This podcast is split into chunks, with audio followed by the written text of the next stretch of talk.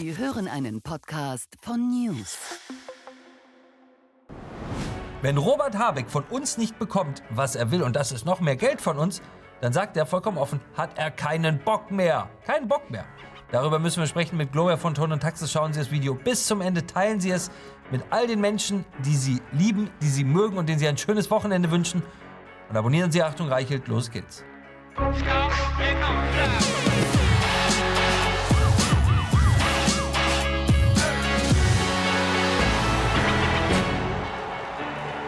Herzlich willkommen bei Achtung Reichelt. Unser Bundeskanzler Olaf Scholz, der unbeliebteste Bundeskanzler aller Zeiten, hat ein großes Interview in der Zeit gegeben und dort über seine Politik gesprochen. Und er ist zu dem überraschenden Ergebnis gekommen, seine Politik ist richtig. Und darüber müssen wir sprechen mit Gloria von Ton und Taxis. Herzlich willkommen. Vielen Dank für die Einladung. Gloria, wir wollen gleich zu Anfang auf eines der bemerkenswertesten Zitate aus diesem insgesamt sehr bemerkenswerten Zeitinterview mit dem Bundeskanzler Olaf Scholz schauen.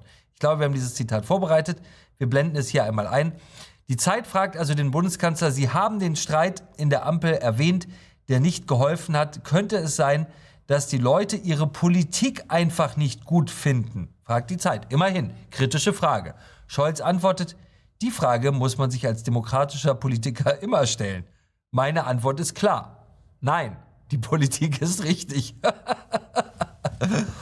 Also wir halten einmal fest, wir haben es mit dem unbeliebtesten Bundeskanzler in der Geschichte unseres Landes zu tun. Er hat die SPD von der Bundestagswahl von 26 Prozent auf 13 Prozent geführt. Noch um die 20 Prozent der Menschen im Land finden seine Politik gut. Man fragt sich, welche Menschen das noch sind. Und er kommt zu dem Ergebnis, die Politik ist genau so richtig. Er sagt nicht ein bisschen richtig, er sagt, man kann, er sagt nicht, man könnte drüber streiten, er sagt nicht hier und da hätten die Politik ist richtig. Was, was für ein Selbstbild muss dieser Mann haben? Ja gut, es kommt natürlich auch immer darauf an, was man selber für Ziele hat.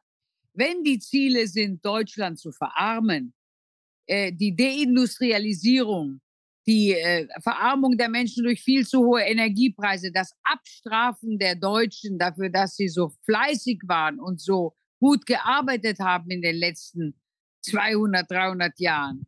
Wenn dieses Abstrafen gewollt ist, ja, dann hat er natürlich, dann ist er auf Kurs, muss man ihm lassen. Die Deindustrialisierung Deutschlands ist auf Kurs. Und äh, die ungeregelte Einwanderung ist auch auf Kurs. Wir dürfen ja die Leute auch nicht wieder zurückschicken. Da wird ja auch wahnsinnig polemisiert, wenn sich irgendeiner hinstellt und sagt, dass man Leute, die bei uns kriminell sind, wieder zurückschicken müsste. Was übrigens nichts bringt, weil die kommen ja sofort wieder. Also insofern. Aber er ist für seine Strategie und für seine Ziele ist er auf Kurs. Nur es sind halt nicht unsere Ziele. Unsere Ziele sind andere. Das ist ganz eindeutig ein Problem. Aber wenn man jetzt mal unterstellt, ähm, äh, Olaf Scholz ist einfach sozusagen ein, ein normaler Politiker, der taktiert, der auch an einem gewissen Selbstbild interessiert ist, dann ist diese Antwort doch eigentlich, ich finde sie trotzdem besonders. Denn eigentlich ist ja sozusagen dieses Zugeständnis, mal hier zu sagen, ja, da hätten wir jetzt schon, das ist ja auch ein, ein Mittel der Politik. Ich habe noch nie einen Politiker erlebt, der nach zwei Jahren, nach denen jeder Mensch nur noch schreiend davonläuft, sagt, es ist alles richtig. Ähm, Sie beobachten Menschen ja auch auf sehr feine Weise. Was ist Olaf Scholz für ein Mensch, dass er äh, ja offenbar tatsächlich nicht ansatzweise erkennen kann, dass irgendetwas falsch gelaufen sein könnte? Ja gut, das liegt daran, dass er eben offensichtlich ein Befehlsempfänger ist. Er hat ja auch neben dem Präsident Biden gestanden, als dieser gesagt hat, dass äh, die Nord Stream Pipeline, dass man die zerstören wird, wenn die Deutschen nicht brav sind. Also insofern, man muss einfach sehen, diese Leute haben eine Agenda, die ihnen von, also jedenfalls nicht vom deutschen Volk aufgesetzt wird. Und insofern muss man sagen, tut er das, was man ihm anschafft. Also aus seiner Sicht, aus seiner Brille. Nur wir müssen halt wieder eine Kongruenz finden zwischen den Interessen der Deutschen und dann natürlich auch den Geo geopolitischen Interessen des großen Bündnisses. Natürlich stehen wir zu unserem Bündnispartner, ist doch ganz klar. Wir sind Teil Amerikas. Wir fühlen uns als Teil Amerika. Aber wir müssen eben wieder eine selbstbewusstere Stellung bekommen. Und das hatte ich eben gehofft, dass das während der Trump-Administration, dass man die Zeit, wo man so auf ihn geschimpft hat, ausnützen kann, um sich etwas zu emanzipieren im großen Konzert der geopolitischen Interessen. Aber es ist offensichtlich nicht gelungen. Und wir haben halt jetzt Befehlsempfänger. Es hat ja, die Baerbock hat es gesagt, auch, äh, auch der Herr Wirtschaftsminister hat es gesagt, es sind nicht die deutschen Interessen alleine, denen wir hier dienen, sondern es sind Globalinteressen, geopolitische Interessen zu beachten. Und das ist halt jetzt so. Schauen wir nochmal auf äh, ein, eine weitere faszinierende Passage in diesem Interview. Also die Zeit fragt, Herr Bundeskanzler, hier im Kanzleramt ist es fast unwirklich ruhig. Vor einer Woche standen vor Ihrem Amtssitz noch tausende wütende, hupende Bauern. Hört man so etwas hier drinnen eigentlich? Und der Bundeskanzler antwortet, klar. Dann fragt die Zeit, so laut, dass Sie nicht mehr arbeiten können? Und an Olaf Scholz antwortet, nein, das nicht. Manchmal schaue ich bei Lärm schon auf den Platz vor dem Kanzleramt, um zu sehen, wer demonstriert denn da? Ist die Kundgebung für oder gegen mich? ich muss bei dem, ich, das ist fast ein monarchisches Zitat. Olaf Scholz tritt ans Fenster, es interessiert ihn auch nicht wirklich, was da unten ist und was die Menschen da unten denken. Aber er guckt einfach mal, demonstrieren die für oder gegen mich? Sie, Sie kennen sich ja mit, mit, mit, mit Monarchen aus. Äh, was, was sagt uns das? Das sagt, das sagt, dass wir eigentlich in einer absoluten Monarchie sind und dass wir Bürger endlich aufstehen müssen und wir werden auch langsam wach. Wir haben eben die Demokratie in den letzten Jahren etwas schleifen lassen, auch der Bürger. Wenn man sich die Wahlbeteiligungen anschaut der letzten Jahre, muss man ganz klar konstatieren, der Menschen, wir sind zu bequem geworden. Wir haben uns alles gefallen lassen und dadurch hat man auch mit uns, ist man mit uns Schlitten gefahren. Nur jetzt merken die Menschen, jetzt geht es ans Portemonnaie, jetzt geht es an die, an die Temperatur zu Hause, jetzt kommen die Menschen langsam drauf, dass sie sagen, die sind ja stillgehalten worden, wir alle. Warum? Mit viel Geld und mit, mit, mit Shopping und mit, mit Möglichkeiten zu reisen. Wir hatten ja, jeder konnte sich fast, fast jeder konnte sich viel leisten. Viele konnten in Urlaub fahren und ein schönes Leben führen, Restaurants gehen. Jetzt wird das alles knapper seit Covid, seit den ganzen Engpässen, seit den Verteuerungen der Energie, Lieferengpässe und, und, und, und dann staatliche finanziertes Nichtstun darf man auch nicht vergessen. Das ist ja auch erst seit Corona so. Das heißt also, wir kommen jetzt langsam in eine Krise, wo die Menschen merken, hoppla, ich glaube, wir müssen jetzt wieder an die Wahlurne gehen. Und das ist der entscheidende Punkt. Die Menschen müssen wählen, sie müssen sich politisch informieren und sie müssen wach werden, weil sonst rumpelt man über uns drüber und dann dürfen wir uns danach nicht beschweren, weil wir haben es ja passieren lassen. Sie haben es gerade angesprochen, finanziertes Nichtstun. Gibt eine spannende neue Umfrage aus der FAZ, eine der traditionellsten Bürgerbefragungen überhaupt in diesem Land. Und dort sagen sie, selbst bei den SPD-Wählern, über 60 Prozent der Menschen, dass das Bürgergeld zu hoch ist und die Menschen vom Arbeiten abhält. Meinen Sie, da passiert vielleicht gerade das, was äh, Sie sich wünschen, was für uns alle, dass die Menschen aufhören sagen, okay, wir, wir müssen unsere Meinung vielleicht auch mal wieder kundtun an der Wahlurne, weil es äh, äh, weil ja offenkundig gegen das gehandelt wird, was, wie gesagt, selbst bei den SPD-Wählern die überwältigende Mehrheit der Menschen denkt. Absolut. Und vor allen Dingen die ungeregelte Einwanderung muss endlich aufhören. Wir müssen einfach wieder Kontrolle darüber bekommen, wer zu uns kommt. Und dann das Zweite, wir müssen die Leute, die jetzt zu uns kommen, auch, die müssen auch arbeiten dürfen. In Amerika müssen die alle arbeiten. Also in Amerika ist es ja so, dass die Eliten die billigen Arbeitskräfte haben wollen. Bei uns ist es nicht so, weil wir diese Leute ja gar nicht um Lohn und Brot tun können, weil die ja, die werden ja bezahlt es ist uninteressant für die zu arbeiten. Die kriegen so viel Geld, dass die nach Steuern ohne Arbeit mehr Geld haben, als wenn die arbeiten würden. Insofern verstehe ich die, würde ich wahrscheinlich nicht anders machen.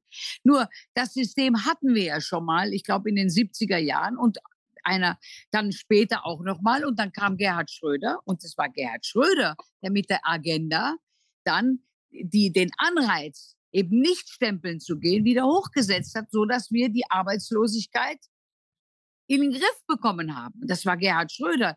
Das wurde dann leider Gottes Stück für Stück von der CDU wieder zurückgedreht, dieses Rad, und jetzt wieder volle Pulle aufgedreht. Also insofern, wir haben eine Situation, die wir Deutschen uns so, auch diese Straßen, äh, Fahrradwege bauen in Peru und ich weiß nicht, eine Brücke in Indonesien und diesen und LGTB-Quatsch für China. Ich meine, das kostet hunderte von Millionen Steuergelder. Hunderte Millionen, hunderte Millionen. hunderte Millionen, die wir bei uns in die Schulen, in die Universitäten, in die Kultur, in, in die wir dringend selber bräuchten. Nein, das wird alles ausgegeben. Man will die Deutschen verarmen. Das ist das Ziel dieser, dieser grün-roten, gelben Regierung. Das muss man einfach konstatieren. Cem Özdemir äh, in dieser Woche bei Sandra Maischberger auch wieder eine faszinierende Szene. Äh, Sandra Maischberger spricht also den Landwirtschaftsminister, der gerade äh, hunderttausenden Bauern in Deutschland das Geld wegnimmt, hunderte Millionen bis zu einer Milliarde wegnimmt, spricht ihn an und sagt, naja, also für Projekte, genau die Projekte, die Sie da gerade genannt haben, liebe Gloria, im Ausland ist ja noch jede Menge Geld da und nennt lauter absurde äh, Projekte, Gender in Ruanda und was weiß ich nicht alles. Und Cem Özdemir sagt, naja, gut, das sind aber ja, da geht's ja nur um ein paar tausend Euro. Der Mann weiß nicht mal, der Mann weiß nicht mal, dass es nicht ein paar tausend Euro sind, die übrigens auch ja jemand erarbeiten müsste. Also auch ein paar tausend Euro sind für viele Menschen in diesem Land viel Geld.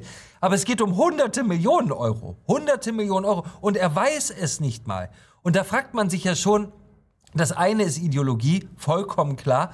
Aber wir haben es auch mit einer Politikerklasse aus einer bestimmten Sozialisierung zu tun, habe ich manchmal das Gefühl, dass die überhaupt gar keine Dimension mehr dafür haben, was was kostet, was kostet ein Liter Milch, was kostet ein Liter Benzin, äh, äh, äh was sind ein paar tausend Euro, wo sind es vielleicht ein paar hundert Millionen, kriegt ein Rentner im Durchschnitt 2000 Euro im Monat oder 1000 Euro im Monat. Die, kommen aus einer vollkommen neuen Klasse, für die Geldbeträge irgendwie nie eine Rolle gespielt haben, oder? So kommt es mir eben auch vor, weil man muss natürlich sagen, der große Bruder druckt ja auch jeden Tag Geld. Das heißt, diese Geldschwemme, die wir seit 2008 haben, hat ja nie aufgehört zu sein.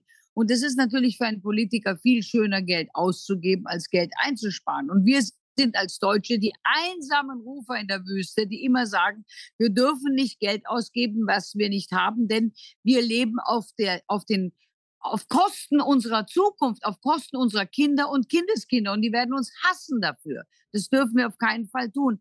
Aber leider, leider Gottes hat sich auch in der Volkswirtschaft eine äh, Philosophie eingeschlichen, die im Grunde genommen dieses ganze Geldsystem so abstrakt gemacht hat.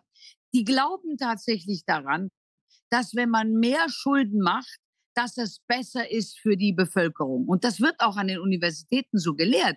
Das heißt, dieses ganze staatlich finanzierte Schulden machen und Projekte anschieben, ist ja, es führt ja ins Nirvana, aber das ist denen egal, weil im Jetzt bringt es ihnen ja was. Und insofern müsste man da auch wieder hoffen, dass sie in den Universitäten zu einem Umdenken kommen, dass man wieder zu einem solideren Haushalten kommt. Denn, wie gesagt, wenn uns dann die Kinder und Kindeskinder alle umbringen, weil wir zu teuer geworden sind, weil die sagen, ihr habt eh auf unsere Kosten gelebt, dann dürfen wir uns nicht wundern, denn wir leben auf Kosten unserer Kinder und Enkel. Und das ist schlicht und einfach unseriös. Aber auch das, liebe Gloria, ist etwas, was mir in den letzten Monaten aufgefallen ist, wenn für mehr Schulden argumentiert wird. Wir wollen endlich mehr Geld ausgeben, als ihr erarbeitet habt. Ihr habt immer noch zu wenig erarbeitet und mehr Steuern können wir. Wir brauchen, wir müssen mehr Schulden machen. Dann findet das inzwischen statt mit dem Argument, die Alten müssen jetzt Schulden aufnehmen für die nächste Generation. Also es wird. Das ist ja das.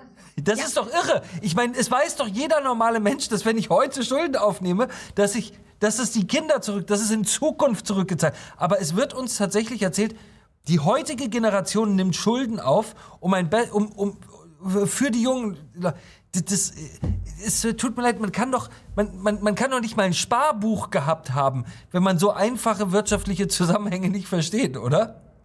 Und alles das wird eben auf den Kopf gestellt, weil ja nichts mehr stimmt. Es ist ja auch zwei und zwei nicht mehr vier. Wenn Sie heute auf den Universitäten gelehrt bekommen, dass es keinen Unterschied mehr gibt zwischen Mann und Frau, dass das alles das Gleiche ist, aber im selben Augenblick müssen Sie in der Grammatik immer auf in und er und und und was achten, dann merken Sie, dass hier ein ganzes System in Unordnung gerät. Das ist ja nicht nur beim Gendern, sondern das ist in der Medizin, das ist in der Volkswirtschaft, das ist in der Religion. Es wird alles von unten nach oben gekehrt. Es ist ein bisschen wie ein erweiterter Mao Zedong, eine erweiterte Revolution, wo nichts mehr, was vorher war, Bestand haben soll und alles kaputt gemacht wird, was vorher richt, anständig, recht, rechtens und richtig war. Und wir sehen ja, wo das hinführt. Und, und wenn die Menschen verarmen und erst dann wach werden, dann ist es zu spät. Deswegen wäre es wichtig, die Sachen jetzt zu hinterfragen und zu fragen, ist diese politische Klasse wirklich, muss, dürfen die weiter für uns da bleiben, weil die, die, die fahren uns vor die Wand. Das ist einfach so. Ach so. Wir hinterfragen es hier zum Glück nahezu täglich und deswegen darf es auch einfach keine Sendung ohne Robert Habeck geben. Wir haben ein kleines Robert Habeck-Video vorbereitet, in dem er sagt, genau zu dem Thema, wenn der Christian Lindner nicht zustimmt, dass er mehr Schulden machen darf, wenn er nicht endlich mehr Schulden machen darf, dann hat er einfach gar keinen Bock mehr auf uns. Schauen wir kurz rein. Wenn wir nur noch politische Entscheidungen treffen, was nützen sie uns im Tag, aber nicht in den nächsten zehn Jahren, wenn wir nur noch Entscheidungsträger wählen, die sagen, das Wichtigste für mich ist meine Popularität und der Wahlerfolg, mhm. aber nicht, was mit dem Land in den nächsten 10, 15 Jahren wird. Dann habe ich keinen Bock mehr. Ja, das kann doch nicht richtig sein. Dann habe ich keinen Bock mehr. Äh, äh, eigentlich ein, ein ziemlich äh, äh, erstaunlicher Satz für, für jemanden, der ein Eid geschworen hat, dem Land zu dienen, oder? Man merkt einfach, dass das Ideologen sind. Seine Ziele sind ja das, was man im neuen no, äh, no Growth oder wie, wie dieses, dieses sich zurückentwickeln, die ganze, der ganze Fortschritt wieder zurückentwickeln. Also die Anti- Wachstumsstrategie, die, die Wachstumsstrategie, die die letzten 40 Jahre ja Bestand hat, die ja auch das Ergebnis sind, warum wir den Wohlstand erwirtschaften konnten. Das soll jetzt alles umgedreht werden. Jetzt heißt es plötzlich No Growth, keine Industrie, keine Autos. Die Leute sollen zu Hause frieren, die sollen nur einmal am Tag duschen, am besten kalt. Äh, die Leute sollen auch kein Obst mehr aus Übersee mehr essen, sondern das, was heimisch ist. Das ist die Politik dieser Leute und das haben die immer ganz offen gesagt. Nur, unsere Leute haben die ja gewählt. Wir haben die Leute ja in Amt und Würden gebracht. Deswegen haben wir uns die Schuld zuzuschreiben, dass wir diese Wahnsinnigen jetzt an der Regierung haben. Das, das, da können wir nicht, da können wir nicht die beschuldigen. Äh, noch einmal diese Formulierung, kein Bock. Äh, in mir sträubt sich da ja einfach alles, weil ich, äh, es widerspricht meinem eigenen Verständnis von Arbeit, es entspricht meinem eigenen Verständnis von Pflicht, es widerspricht aber vor allem fundamental dem Pflichtverständnis, was ich für meine Regierung habe. Ich hätte mir niemals vorstellen können, dass der Mann, der für die Volkswirtschaft von 83 Millionen Deutschen zuständig ist, sagt, wenn ich nicht kriege, was ich will, dann habe ich einfach keinen Bock mehr. Was, was, was ist das, was, was ist da los im Kopf? Das ungezogene Einzelkind, was aufstampft und aufschreit. Und das sind eben diese, diese Wohlstandsgeneration hat halt alles bekommen, was sie wollen. Die Eltern haben geschuftet, damit die Kinder studieren können. Und dann sind diese Leute sofort vom Studien, dann vielleicht mal kurz einen Beruf und dann in die Politik und jetzt eben an den Hebeln der Macht kandideln die über. Und wie ein böses, weinerliches Kind, was nicht kriegt, den Kuchen, den es nicht essen darf, stampft es auf und schreit und, und, und, und Zeta und Mordio. Das sind eben keine systematisch, wie soll ich sagen, geschulten, verantwortungsvollen Leute, sondern das sind halt, ja, sind Hippies. Ich meine, der zieht ja noch nicht mal eine Krawatte an und ist unrasiert. Also, Liebe Gloria, wir, wir machen einfach weiter. Wir haben weiter Bock. Herzlichen Dank und schönes Wochenende Ihnen noch. Danke euch auch. Alles Gute. Tschüss. Danke. Das war Achtung Reichelt, der härteste Gegner von Scheinheiligkeit, Propaganda und Heuchelei in der Politik. Vergessen Sie nicht, dieses Video zu teilen und vor allem entschuldigen Sie sich niemals für das, was Sie sind oder woran Sie glauben und haben Sie keine Angst, Sie sind nicht allein mit Ihrer Meinung. Ein Podcast von News.